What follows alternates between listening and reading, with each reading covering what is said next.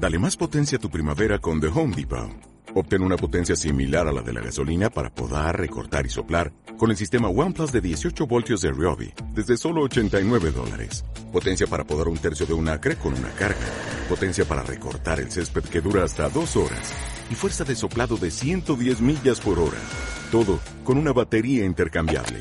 Llévate el sistema inalámbrico OnePlus de 18 voltios de Ryobi. Solo en The Home Depot. Haces más. Logras más. Radio Color, la radio libre.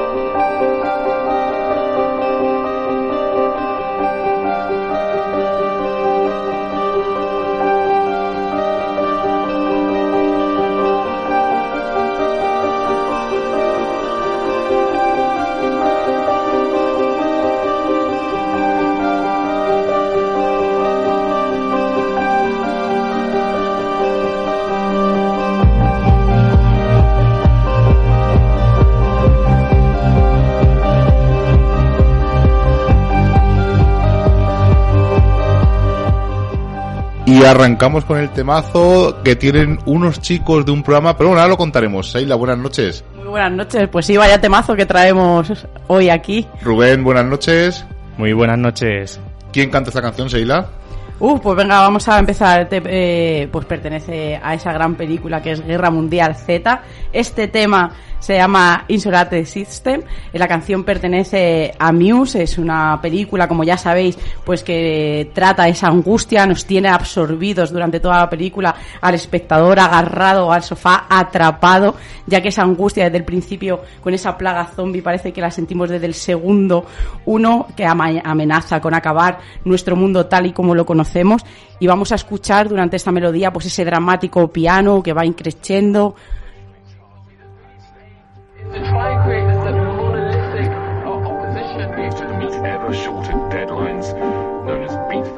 y es que mientras la escuchamos parece que estamos viendo esas imágenes en las que se nos pone la piel de gallina cuando vemos a ese investigador de la ONU que corre, que quiere eh, salvar a su familia. Pero hay algo muy, muy curioso que si quieres escuchamos un poquito y ahora os lo cuento de cuando se hizo esta canción.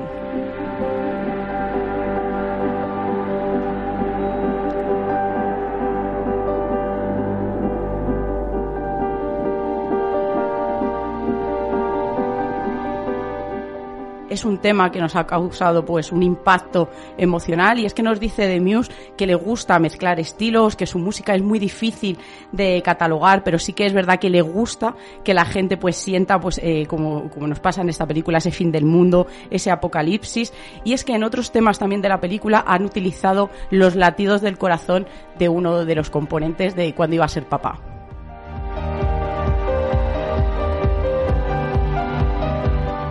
Y cuenta la leyenda que un día de 2013 unos chicos viendo esta película escucharon esta banda sonora y dijeron, si alguna vez hacemos un programa de radio, esta será la banda sonora. Ese programa es Misterios en Viernes y hoy estamos en Música en Viernes y lo que queremos es durante esta hora, pues estéis donde estéis viajando, trabajando, que nos mandéis mensajes al grupo de Telegram por si tenéis alguna canción que queráis que pongamos en esta noche. Y esta noche, como se acerca Halloween, hemos decidido pues eh, seleccionar unas canciones musicales pues para recordar un poco estos temas de misterio, porque este- estamos muy cerquita de Halloween, ya quedan pocos días y hemos seleccionado cada uno unas pocas canciones y unos clásicos que siempre vienen bien. Además, hace poco nos reuníamos y nos hacíamos una pregunta, que, es, que era para cada uno la música. Yo decía, por ejemplo, que yo no podría vivir sin música o no quería.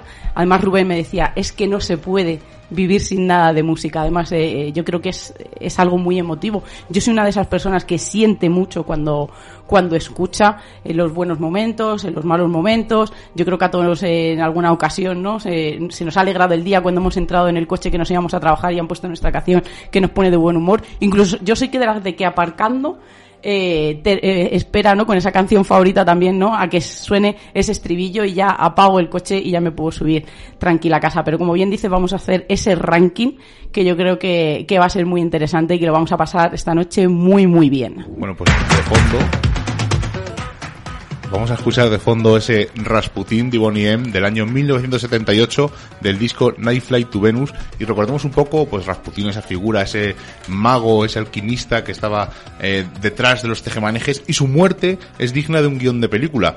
Supuestamente envenenado, fue disparado, supuestamente se levantó, persiguió a su asesino, le golpearon, le volvieron a disparar cuatro ocasiones y, según cuenta la leyenda, seguía vivo y le tiraron al río y murió ahogado. Esto último no es cierto, pues la autopsia dictaminó que murió de un tiro en el estómago, pero sí que es cierto que fue lanzado al agua y apareció bastante lejos. Este Rasputín me hace bailar y más en esta noche que estaréis algunos en carretera, algunos trabajando, como he dicho antes, mandarnos un mensaje a ver dónde estáis, qué estáis haciendo, así que vamos a escuchar este Rasputín.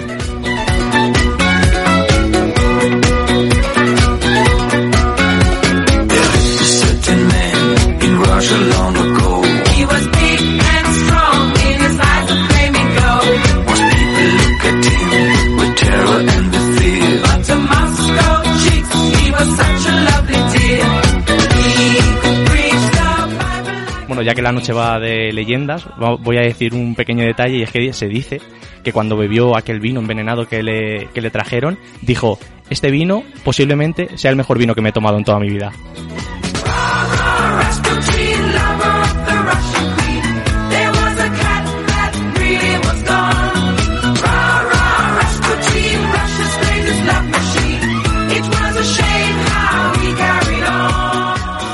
Recordemos, recordemos ese pene viajero supuestamente que recorrió partes del mundo. Pero esta semana ha salido otro pene viajero que hablaban del pene de Tutankamón. Bueno, de penes va la cosa.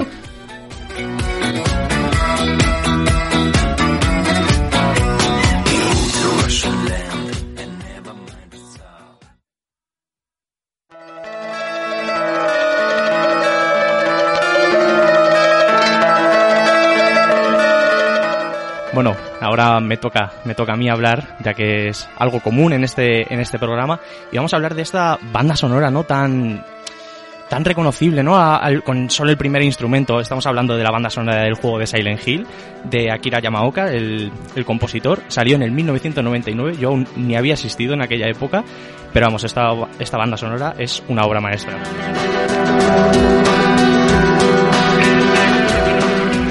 No solo esta canción, sino que toda la banda sonora de eh, prácticamente todo Silent Hill, contando todos sus juegos, es una obra maestra.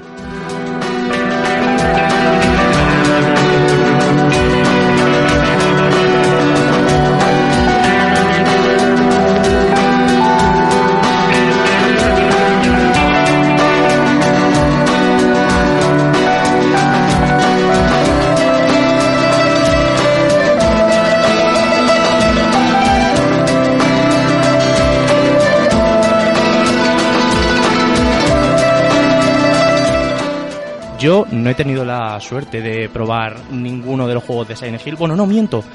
Creo que probé uno antiguamente en la, Play- en la PlayStation 3, o sea, ya eh, hace años, ¿verdad, eh, papá?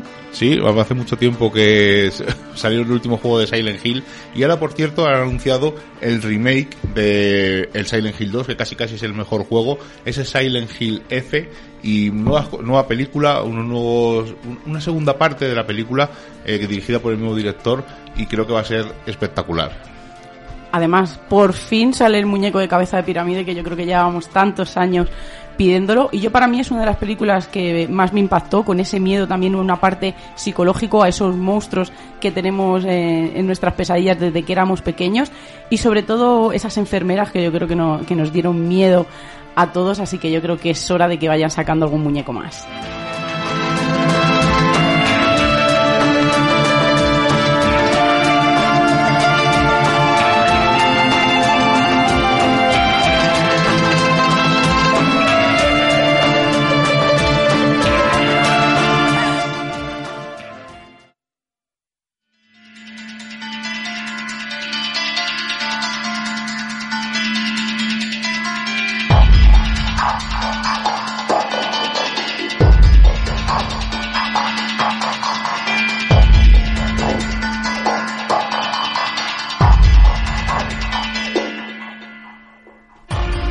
Decir de esta saga. Antes ha dicho Rubén esas primeras notas que ya te hacen reconocer la película, el videojuego o en este caso la canción. Yo creo que nada más escucharla ya reconocemos esa saga de Saw, esa película que comenzamos a ver en el 2004. Yo creo que cuando uno escucha esta melodía que fue construida eh, por Charlie Closer llamada Hello Zip, pues parece que con estos tonos de percusión metálicos, con esos tonos que a veces no sabemos muy bien catalogar, pues ya parece que se crea esa seña de identidad donde aparece ese muñeco en el triciclo, ese Jigsaw, esa careta de cerdo. Yo creo que, que poco podemos decir de esta saga para no revelar, pero sí que tenemos una otra cosa. Yo sí que voy a decir una cosa, no es Jigsaw en el triciclo, es Billy the Puppet, es la marioneta, se llama Billy. Jigsaw es el asesino. Sí, sí. Pero que quería, quería decir que, que yo creo que es totalmente reconocible y que vemos a todos los personajes mezclados y sobre todo, por favor, ese museo que llevamos también pidiendo durante años de todas esas maquinarias, ¿no? Que yo creo horribles, que nos hacen sobre todo que yo creo que, que esta música sobre todo suena, ¿no? Cuando ya se, se, se aciertan, ¿no? O cuando todo se desenvuelve ya todos estos puzzles que tenemos en la cabeza. ¿Queréis que os diga algunas de esas críticas que han tenido las películas por no develar un poco la trama? Venga, pues danos un poco de envidia antes de seguir escuchando este temazo. No es fácil, pero a veces sucede. Te sientes, se apagan las luces y en el primer fotograma ya te han golpeado en la cara. Se convierte en un rompecabezas que te atrapa adentro y no puedes salir. Y por fin, un desenlace a tono del perfil de la obra, totalmente sorprendente. Es una película con mucho carácter, sobre todo con un asesino en serie. Y como estudio de lo macabro, esto además me encanta esta frase, como estudio de lo macabro no está a la altura. Como una broma enfermiza y sangrienta, no tiene ninguna gracia. Yo creo que con esta música solo podemos decir fin del juego.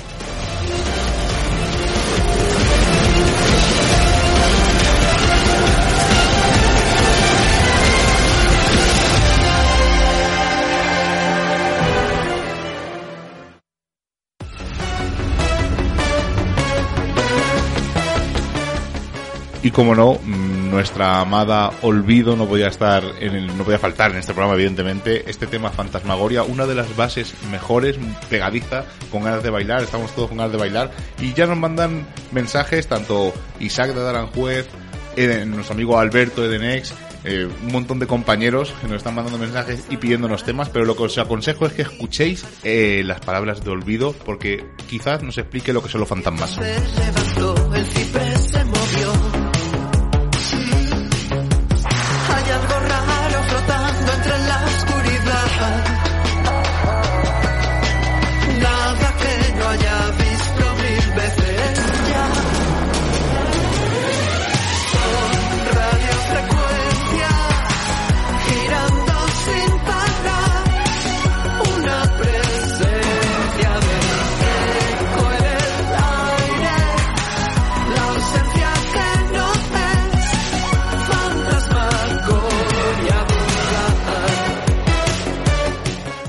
Estudiando lo que yo he estudiado, las instalaciones eléctricas y automáticas, cada día esto que está cantando Olvido me parece más real.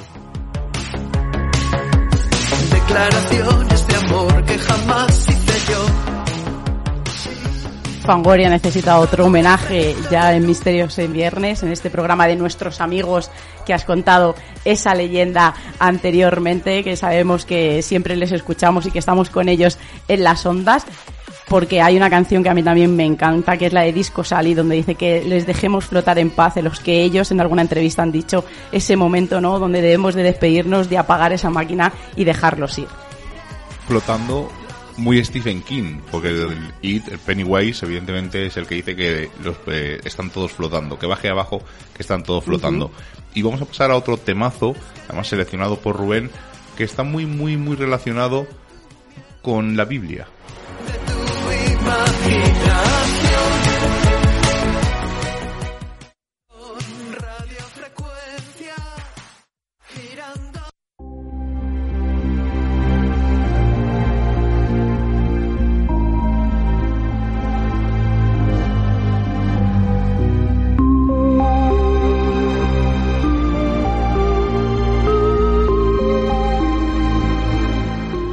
Lanzo una pregunta a los dos.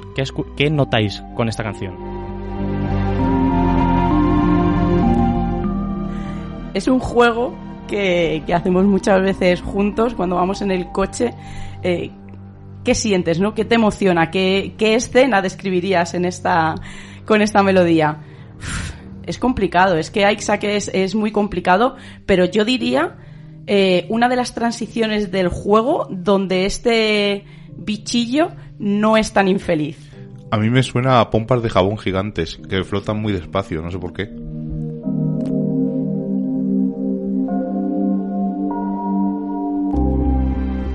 Pues yo conociendo la historia me parece una canción triste, la verdad, un- la canción, una canción de abandono, vamos a decir. Bueno, pues esta canción, como bien has dicho, es del videojuego The Binding of Isaac, además el, tema el tema es The Binding of Isaac, o sea, es el título original de, de la canción, o sea, del juego, perdón, y se creó en el 2011, pero no para el juego que conocemos todos de The Binding of Isaac, que es el de día de hoy, sino para la versión Flash, es decir, la primera versión que existió de The Binding of Isaac. Esta, esta canción está escrita por Danny Baranowski. Y también nos manda saludos Cactus desde Cuenca. Nos está escuchando Oh, aquí en directo bien. desde Cuenca. Sería un placer conocerte y tomarnos unas cañas. Eh, estamos escuchando, ya sabéis, música en viernes. Este programa donde ponemos esta noche un poco, una música un poco más especial, más tétrica. Ya sabéis, esperamos que durante esta hora os acompañemos. Estéis haciendo lo que estéis haciendo, eh, descuartizando un cadáver, conduciendo por una carretera abandonada, buscando a la niña de la curva, haciendo una alerta ovni, lo que hagáis, esperemos que esta noche os estemos acompañando.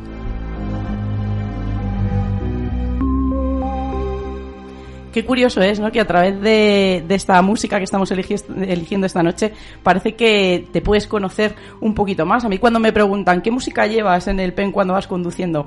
Pues de todo. Yo es que puedo tener de música clásica, eh, bandas sonoras, tengo canciones comerciales de actualidad, tengo estopa, por ejemplo, pop, rock, tengo a Queen. O sea, pero me sorprende que Rubén esta noche las canciones que ha elegido se- sean tan emocionales.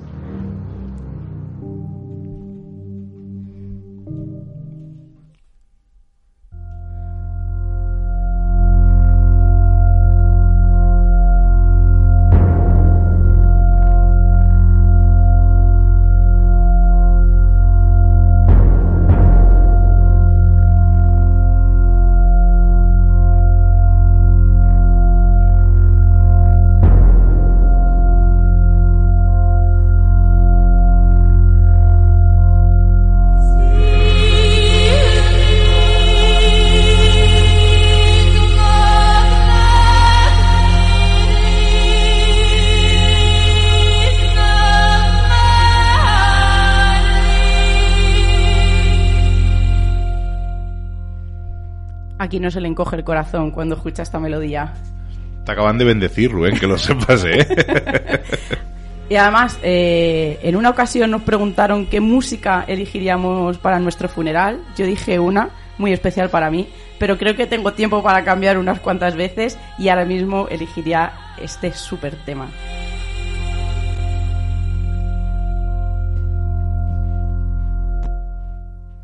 Además, los críticos catalogan esta película como una de las más perturbadoras películas de terror, de ciencia ficción, yo diría casi drama, por lo menos que es lo que yo siento. Estamos escuchando de Miss, la banda sonora principal de la película La Niebla, esa adaptación de la novela corta de Stephen King de 1983. Esta película se empezó a grabar en Luisiana en febrero de 2007. El director, hay que decir, que modificó ese final para lograr un dramatismo eh, brutal. Además, yo creo que es de los finales más tristes y con los que más me he enfadado eh, viendo una película, porque no vamos a hacer spoiler, pero yo creo que, es una verdadera barbaridad. Es que yo creo que cuando esta niebla empieza a aparecer, esos monstruos casi de Lovecraft, eh, piensas que se va a acabar todo, ¿no? Pero siempre está esa luz al final del túnel. Vamos a hablar un poquito, si queréis, de esta melodía.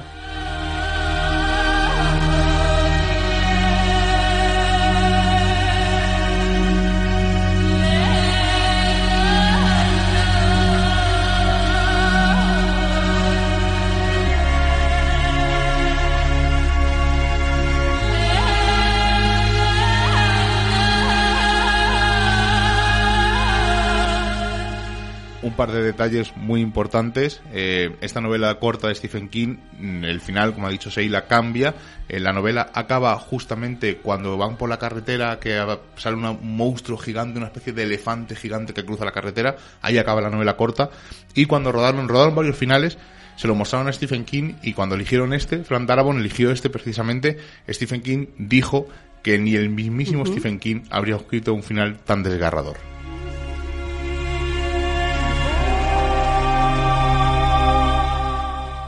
Además, yo creo que es inevitable imaginar esa niebla que va entrando en los supermercados, en las casas, por todas las ventanas y que parece que luego llega esa oscuridad donde también hay como esa luz, ¿no? Como cuando vamos a la, a la nieve, que es ahí una luz un poco extraña. Pues esta partitura que pertenece a Mark Eastman parece que es como muy gélida, como muy estática, eh, parece que no, no hay casi ningún detalle instrumental, parece que nos deja eh, llevar además el, el creador de esta melodía decía que le gustaba escuchar a la gente después de, de poder haberla disfrutado, ¿no? de haberla tenido eh, un ratito ¿no? con ellos, porque cada uno pues parecía que experimentaba una, una sensación diferente. Yo creo que esta yo creo que esos tonos que nos recuerdan a- al apocalipsis se te meten demasiado dentro, ¿no? Esa niebla parece que entra en ti y como él bien dice, ¿no? A cada uno pues le, le evoca una cosa diferente. A ti, que por ejemplo, ¿qué te evoca, Miguel? Mi desesperación, total, pura y dura, no hay otra palabra. Esta canción es desesperante. Parece que se escuchan los gritos sin estar, porque yo creo que es lo que uno haría en esa situación, gritar.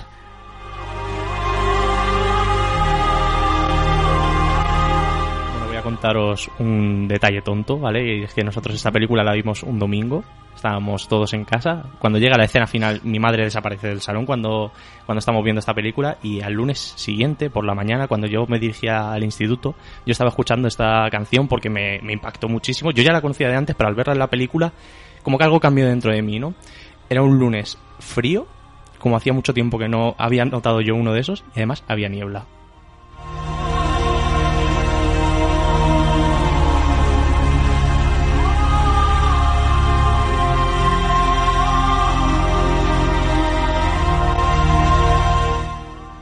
Bueno, pues la siguiente canción, si una palabra o una canción o una sintonía define el misterio, creo que es esta.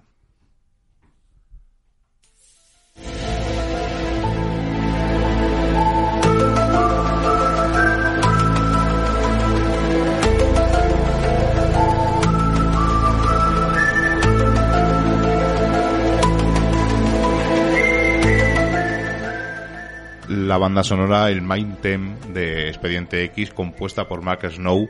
Es Expediente X, una serie mítica donde las haya emitida durante nueve años a partir del año 1993. Volvió en 2016 con dos temporadas, un regalo para los fans. Y además tienen haber dos películas, pero aparte tenemos distintas series. Chris Carter fue el chico de oro, creó distintas series. No tuvieron todas el mismo éxito que tuvo Expediente X, creó Millennium, creó Los, Los Pistoleros Solitarios, creó otra serie que solo duró una temporada, no recuerdo ahora mismo el nombre, eh, decenas de novelas, videojuegos, o sea, un merchandising increíble. Fue la que reinventó la televisión para espectadores inteligentes, como se decía en su época, y creo que es una de las canciones más espectaculares que podemos escuchar.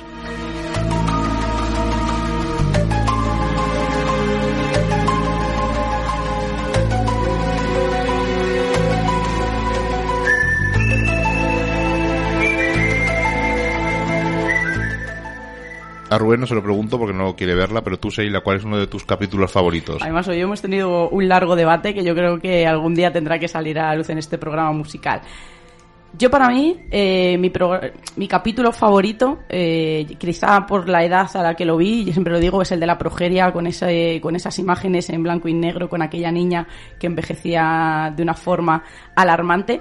Pero tengo que decir que una de mis escenas favoritas y que me daba muchísimo miedo e intranquilidad, sé que voy a ser muy romántica, pero era cuando Mulder revivía eh, el día que desapareció su hermana.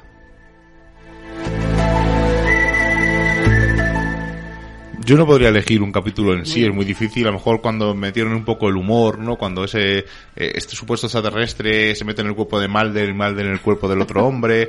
Eh, bueno, hay algunos capítulos, o el capítulo que es musical, o sea, hay capítulos que se te quedan en la memoria, pero casi casi la conspiración, ¿no? Los capítulos de la conspiración eran los que más iban moviendo poco a poco la trama, muy despacito, eso sí, porque había que seguir tirando el filón. Y sobre todo, eh, el cambio, cuando Robert Patrick, la gente de John Doggett, llegó a Expediente X, que muy poca gente se acuerda de eso, porque ya eran las temporadas finales, pero me gustó mucho cómo yo, Robert Patrick tuvo que sustituir a Mulder y que aunque le echáramos de menos, era un personaje que seguía ahí semana a semana. Además, hoy decíamos de volver a revivirla y a sentirla, porque yo creo que es la única manera de, de volver a ver la serie entera de Expediente X. Y decíamos que seguramente ahora nos gustarían otros temas mucho más, como el tema de la conspiración, que en aquella época algunos capítulos se nos hicieron tediosos. Yo, mm, ya que no me habéis dejado hablar en esta canción, solo diré una cosa y además os va a hacer gracia, lo sé perfectamente. Me gustaría creer en vosotros. ¡No!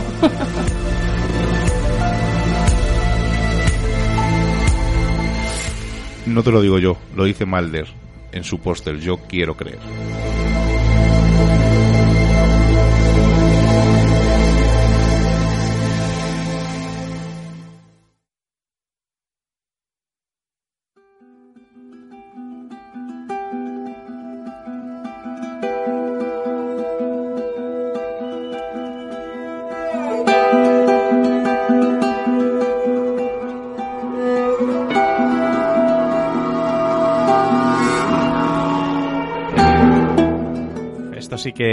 Esto sí que es una obra maestra. Y el año que viene los jugones lo veremos en HBO.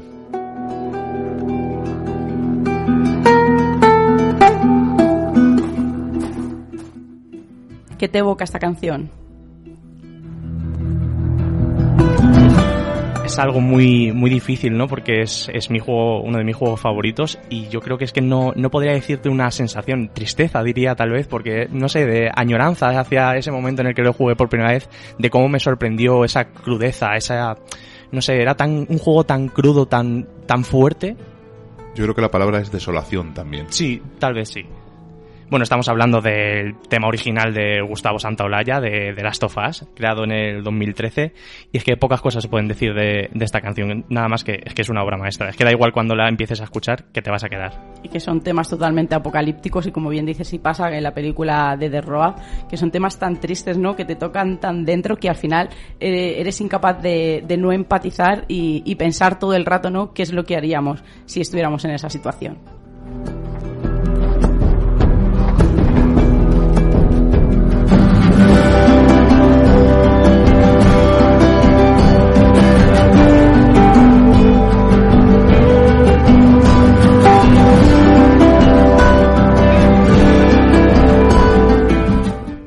Recordar que estáis escuchando música en viernes, son las 11 y 27 de la noche. Mandarnos mensajes, porque todas las canciones que nos estáis pidiendo, si no nos da tiempo a ponerlas en directo, la incluiremos en el podcast que subiremos la semana que viene.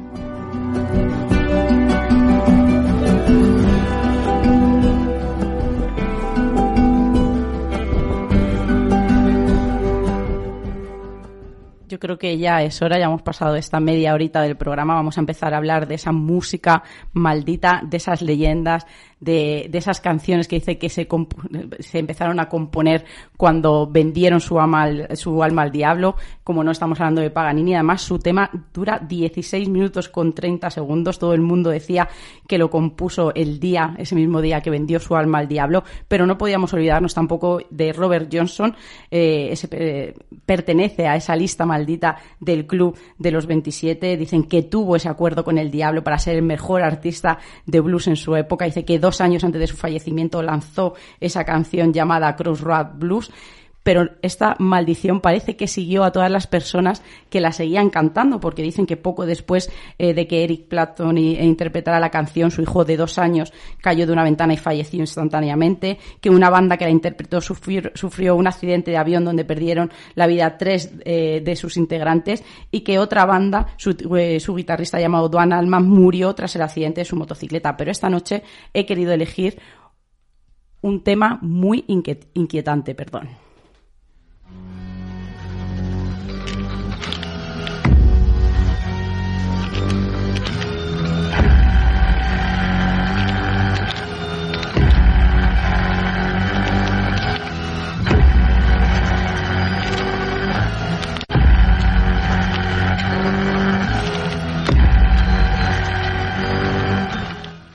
Este tema, eh, llamado The Lord of Salem, pues eh, para mí es una música perturbadora, pertenece a una película de terror dirigida por Rob Zombie, además la protagonista es su esposa Sherry Moon Zombie. Bueno, de terror, lo vamos a dejar un poco entre comillas porque es un poco mala. Pues parece que esta historia se ambienta en Salem, conocida como la ciudad de las brujas. La mujer eh, hace un programa de radio, de repente le mandan un tema y dicen que el que lo escuche no es un tema maldito. Yo creo que es perturbador, yo creo que es la palabra porque durante toda la, eh, toda la película te hace sentir eh, esa intranquilidad. Parece que que algo malo va a ocurrir eh, totalmente. Además, hay una escena en la que se evoca ¿no? ese aquelarre antiguo, eh, vamos a decir casi bizarro y grotesco, donde, donde se plasmaría pues todos los estereotipos de un aquelarre ¿no? brujeril. Pero sí que es verdad que lo he querido eh, incluir porque en esta película la, la protagonista, cuando lo escucha, empieza a tener pesadillas y alucinaciones.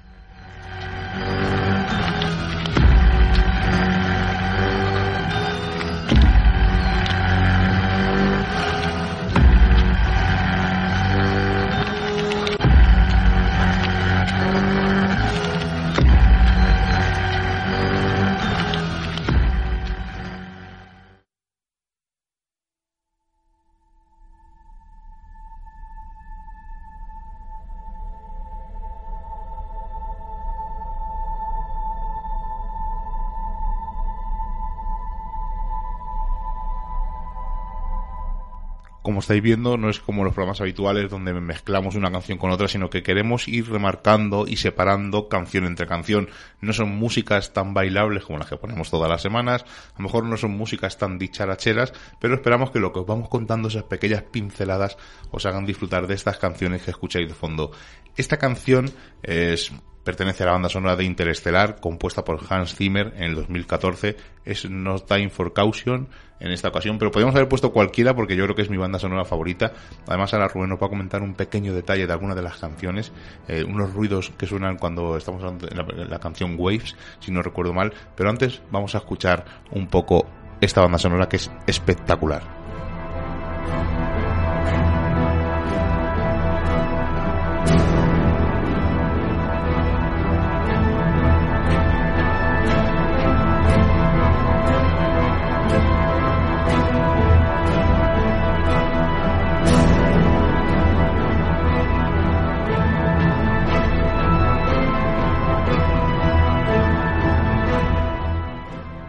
Relacionado con el tiempo, ¿verdad, Rubén? Una de las canciones está muy, muy relacionada con el tiempo. Sí, estamos a- eh, yo voy a hablar específicamente de la canción Mountains, es cuando están en el planeta ese eh, como inundado, podríamos Inundado, decir. el planeta acuático. Exactamente. No me acuerdo ahora mismo del planeta. ¿Planeta Miller? ¿Puede ser? Creo que sí. Algo así por es. uno de los astronautas. Efectivamente. Bueno, pues en esta canción el ritmo es muy pausado, es muy lento, es como si fuera escuchásemos un reloj de fondo. Además, se oye así, una cosa así. Algo así de es fondo, como algo de fondo. Como, es como do- más eh, que unos, eh, como unos, unas maderas. Sí, unos palillos de madera cuando los, cuando los golpeas entre ellos. Bueno, pues el compositor, Hans Zimmer, cuando en- escuchó de que iba a ir esta escena, dijo, vale, tengo una canción perfecta para esto. Esos golpes que escucháis de fondo son todos los meses que pasan en la Tierra en tiempo real. Porque recordemos que en este planeta el tiempo va distinto a cómo pasa en la Tierra.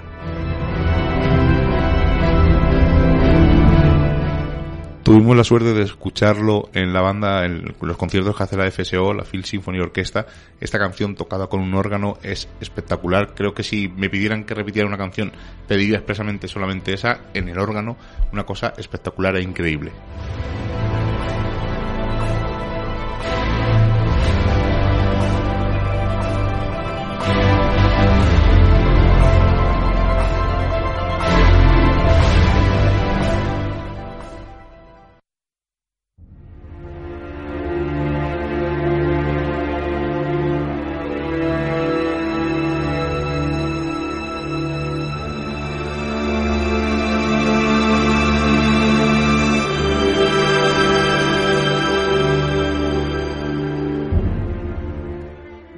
Os lanzo otra pregunta que no, no estamos interactuando mucho. ¿Qué os hace sentir esta canción? Si tuvieseis que describirla con una palabra, ¿cuál sería?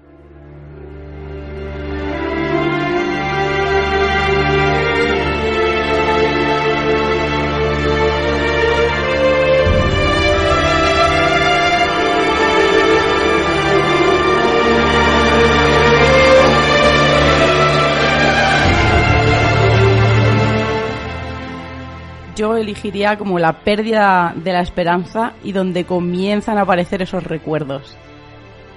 Mm, A mí me suena más al Señor de los Anillos. Me suena un poco así a Muy algo épica. épico, algo épico, claro, algo espectacular.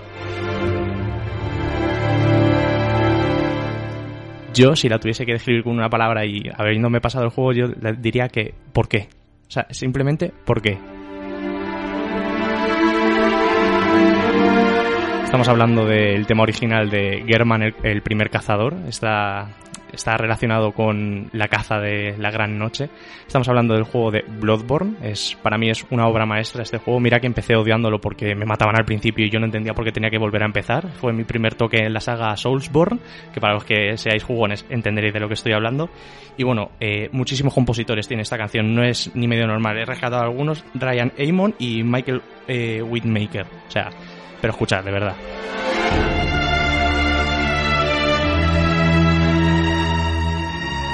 Fue escrita en el 2015 y yo es que pega tan bien con la escena, en vamos a decir que te estás enfrentando a tu mentor, al que te ha enseñado lo que tienes que hacer en este universo. Es increíble.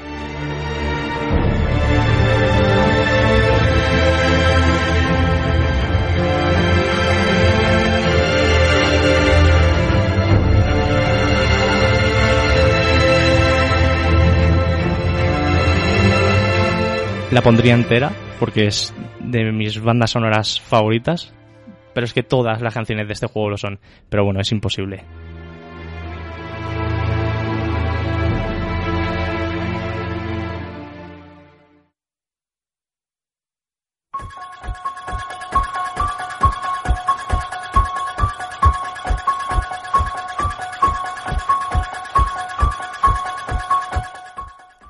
Que en este momento muchos de los oyentes se han levantado del sofá, de la cama o se han parado al lado del arcén porque yo creo que da auténtico pavor este Michael Myers.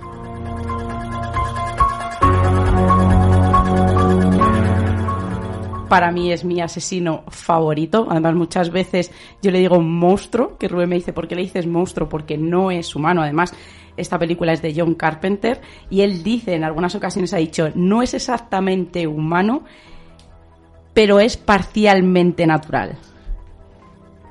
De hecho, creo que la canción también, aparte de la dirección de la película, la canción también es compuesta por Carpenter. Sí, además iba a comentarlo, pero decir que ha habido muchas leyendas sobre la inspiración sobre este personaje, pero lo, lo más natural, ¿no? O lo que Carpenter muchas veces ha dicho es que cuando estaba estudiando psicología, pues le llevaron a un centro y había un chaval donde tenía una mirada perdida, fija, y que a partir de ahí, pues comenzó a crear este personaje porque esa mirada nunca, nunca se le olvidó, ¿no? Y le venía muchas veces en sus recuerdos y en las noches. Y hay algo, un detalle que, que yo no sabía, que también él ha dicho que se, que se inspiró en un robot, en el villano de la película original de Westworld de 1973 de Michael Crichton. Que era Jules Reiner. Sí. Pues como bien dices, Carpenter tuvo que hacer esta melodía porque no tenía presupuesto. Su padre quiso integrarle, no comenzarle un poco en el mundo de la música. Dicen que él nunca supo leer un pentagrama, que a él le venía la música muchas veces antes que las escenas y así creó pues mucho de yo creo que estas maravillas que somos capaces, pero sobre todo lo que me da auténtico pavor es cuando termina la película, cuando crees que Mayer ya ha muerto, suena esta melodía y te invita a pensar que no es así. Y con la segunda parte.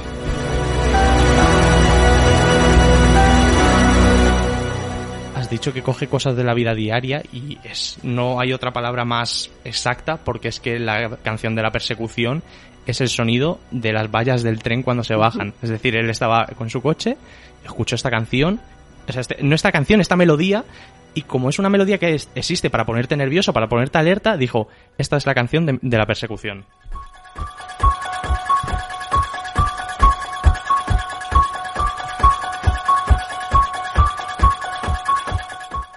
Por cierto, voy a enviarle un saludo a una persona que nos está escuchando esta noche. Muy buena, Rafa.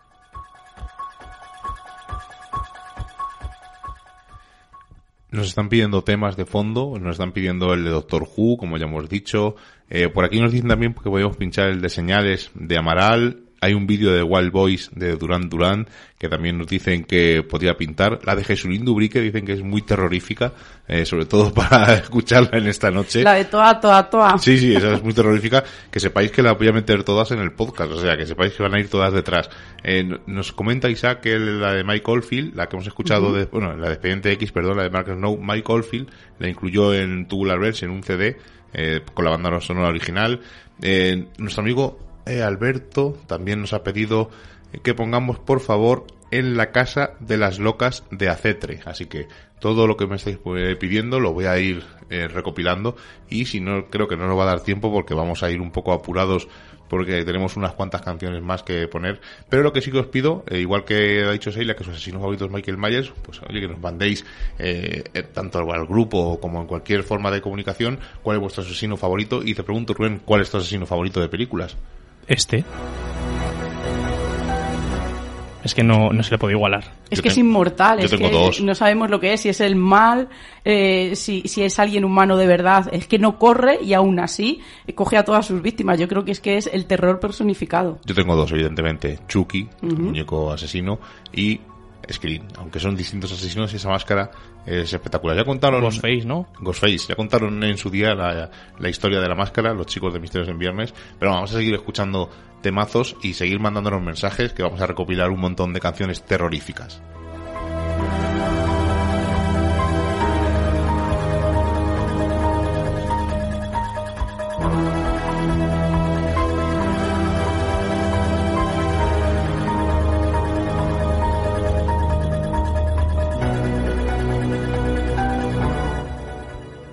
Vamos a comenzar, si quieres, a hacer un repaso de clásicos que nos han hecho pasar noches en vela, donde tenemos el ejemplo de que muchas veces, pues menos es más.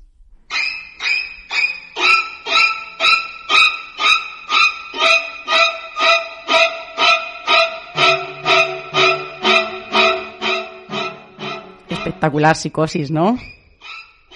Una película de Alfred Hitchcock, el inicio de los psico-killers en el cine oficialmente, eh, protagonizada excelentemente por Norman Bates en blanco y negro con la madre de Jamie Curtis, que luego es la víctima de Michael Myers y al final se cierra el círculo con Jason Leigh en esa escena de la ducha espectacular.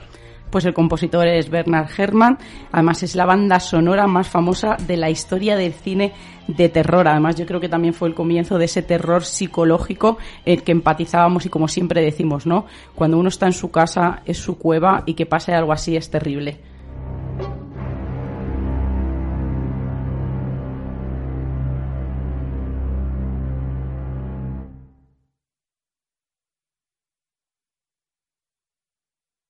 Además, eh, durante la película parece que no está pasando nada y cuando se oye este principio, estos primeros acordes, algo nos hace creer que algo, pues algo no va bien. Además, eh, hay que decir que Alfred quería que la única banda sonora fuera el agua, los gritos, los cuchillos y Herman le convenció para que entrara este violín, eh, pues aullador, como él decía, ¿no? Que iba a reforzar toda la escena y yo creo que fue un acierto.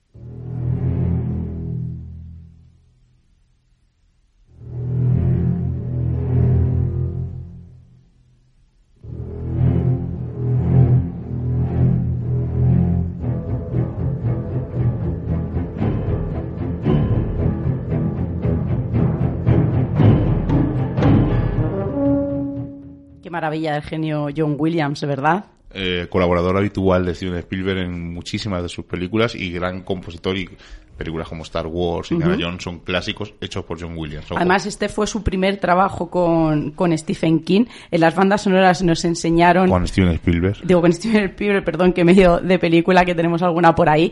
Eh, nos enseñaron en las bandas sonoras eh, a disfrutar ¿no? de esos acordes, por eso decíamos que muchas veces menos es más, además cuando lo escuchamos ya sabemos que viene una escena violenta, que viene ese tiburón a comernos y es que cuando eh, William le presentó pues la partitura a Spielberg, imaginaros la cara que se le quedó como, y él pensó, "Eh, esta cosa tan simple no va a funcionar, pues yo creo que se equivocó y se ha convertido en una de las bandas sonoras de terror, sobre todo más tarareadas de todos los tiempos.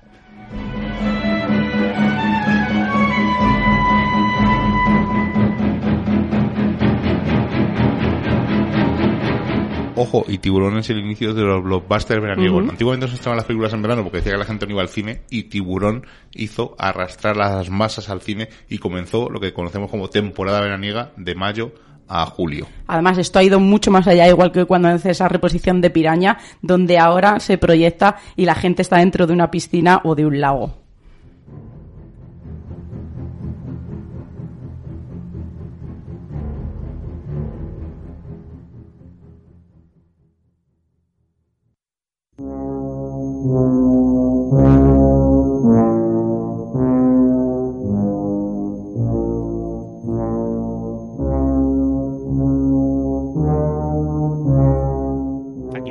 Un poco en terreno pantanoso, ¿no? Yo aquí veo un coche en vista cenital.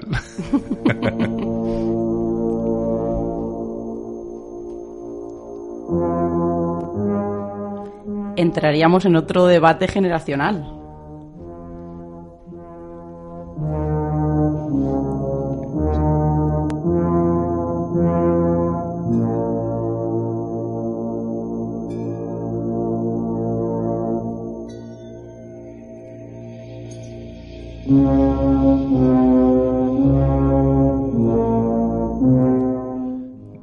Bueno, estamos escuchando el, el Resplandor de Shining, el- los títulos de crédito, el main title, como se suele decir, compuesto por Wendy Carlos y Rachel Elkin. Está basada, como todos sabemos, en la novela de Stephen King, escrita en 1977.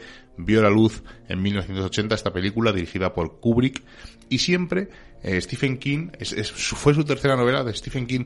Cuando empezó a escribir libros tuvo mucha suerte y enseguida sus tres primeros libros los sacaron en película. Hablamos de Carrie, El misterio de Salles Lot y, eh, en este caso, Resplandor. Pero King odiaba esta versión. Además es uno de los directores más reconocidos como es Kubrick. ¿Y por qué Stephen King? De hecho, Stephen King con los años hizo una miniserie eh, que fue un, fracaso total donde eh, hacía la novela a su gusto, a su versión. ¿Por qué decía Stephen King que no se parecía en nada los personajes?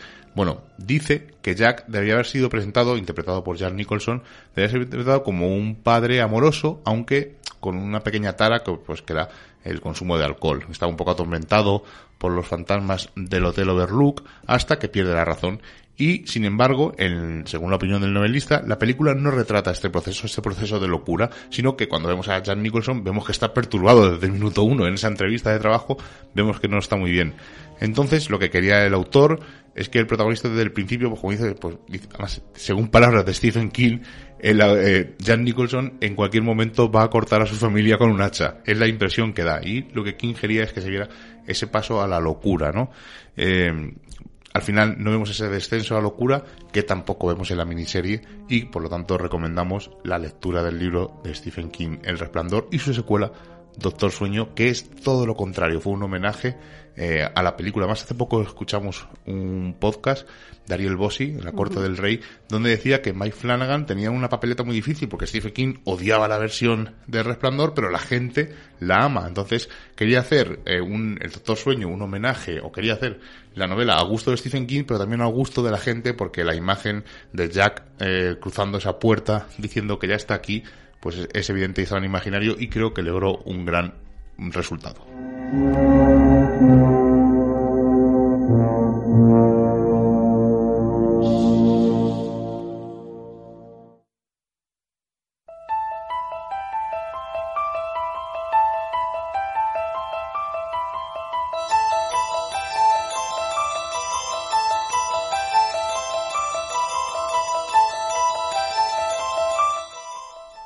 grande Michael Oldfield. Además, es algo curioso porque cuando escucho esta banda sonora no recuerdo, o sea, no me voy a la película, sino me voy a todos sus conciertos, esas imágenes que me hubiera tanto, me ha gustado tanto, pues participar en uno de ellos. Pues, eh, pertenece a la banda sonora del Exorcista. Además, Rubén, ¿sabes que no fue la primera opción? No, no, no tenía ni idea. Pues la primera banda sonora la había hecho Lalo Chifrin para el exorcista, esta fue sustituida y cogieron esta de Mike Oldfield de una forma totalmente casual porque nos cuentan que el director estaba visitando las oficinas de Atlantic Records, que era la distribuidora en Estados Unidos de Tubular Bells, el primer disco pues publicado por Mike Oldfield. Dice que cogió al azar pues eh, un disco, eh, parecía que no llevaba ni etiqueta ni nada y dijo, ah, pues pónmelo a ver qué tal suena esto. Y dice que en el momento que comenzó a escuchar esos primeros acordes decidió eh, que eran perfectos para su película y que la inclusión de este tema en la banda sonora de la película, pues evidentemente tenía que estar ahí. Un pequeño detalle que voy a contar sobre esta canción es que a, a simple oído, no iba a decir a simple vista, difícil. No se escucha nada raro, ¿no? Es una canción normal. Un piano tétrica, bien, pues eh, muy de fondo en esta canción para ponerte nervioso está el sonido del aleteo de moscas. Que es lo que nos causa inconscientemente esa intranquilidad que tenemos al escuchar esta canción.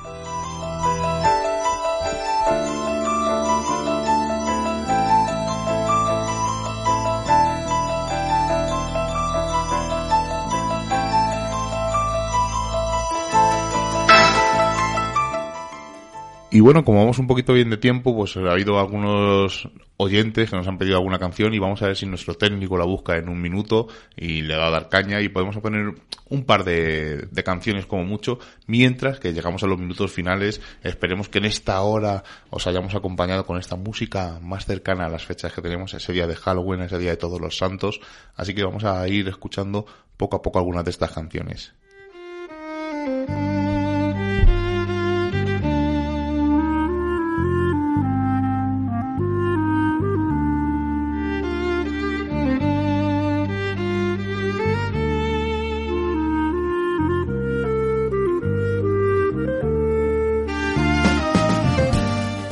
Esta canción nos la ha pedido nuestro amigo Alberto, es En la Casa de las Locas o A la Casa de las Locas del grupo Acetre, así que vamos a escuchar un poquito más.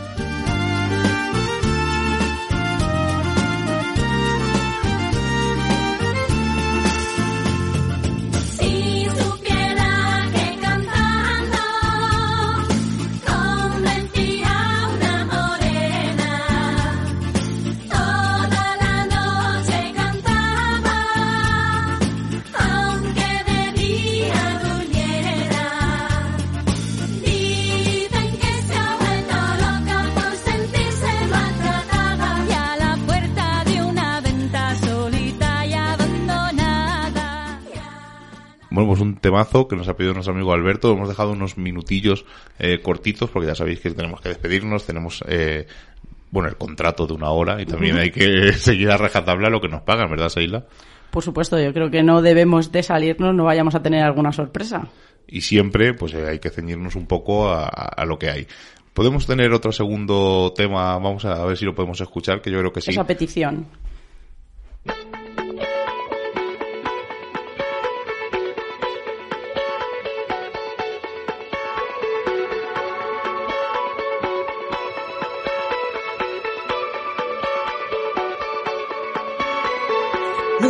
Luces encendidas cuando te quedas despierta.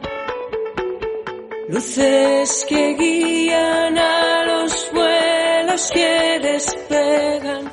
Y hay otras señales que por más que esperes, nunca llegan.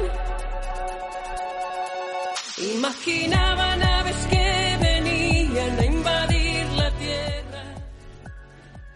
Aquí, adivino de quién es. El que el oyente que no lo ha pedido, Sí. yo creo que sí. de la zona de Aranjuez, yo creo que no lo han pedido. Nuestro amigo Isaac. Además tenemos otro último tema, una última petición, ya os digo que si puedo en el podcast pues meteré algunas más de las canciones que nos habéis pedido y vamos a escuchar pues es un clásico.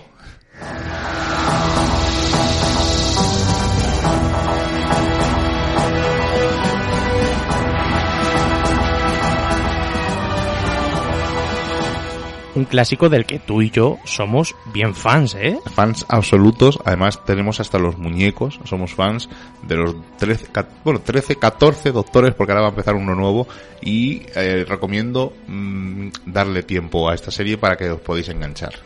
Pero tenéis que reconocer que aunque yo sea la menos friki de los tres, la primera que vio esta serie y algunos capítulos fui yo por las noches en la 2. O sea, si sois frikis, sabréis lo que significa TARDIS, Dalek, Cybermen, El Señor del Tiempo. ¿Cómo se llama la señora de Fina, que es una piel?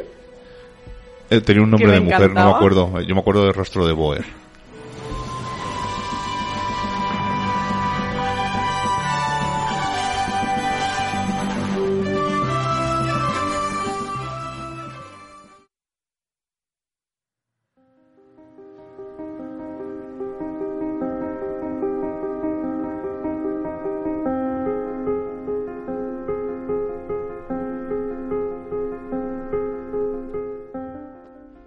Duele el escucharla, ¿eh? este. Es una de las canciones más tristes que he escuchado en mucho tiempo.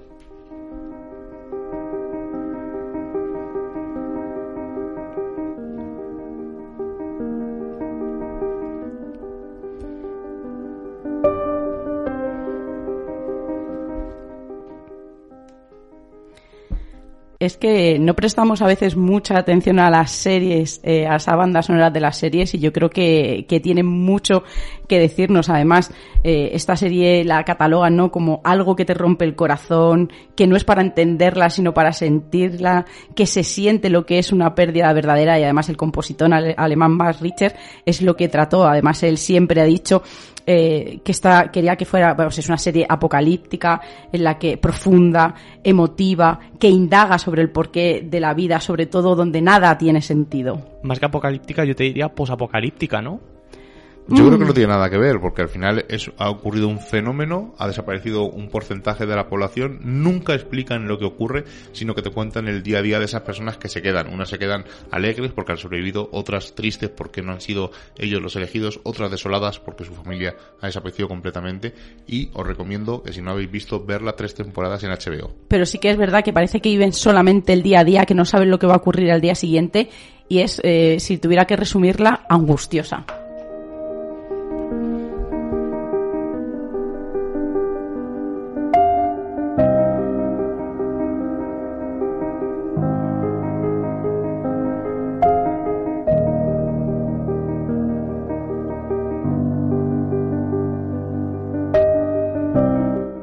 Hasta aquí nuestro programa de música en viernes. Hasta la semana que viene.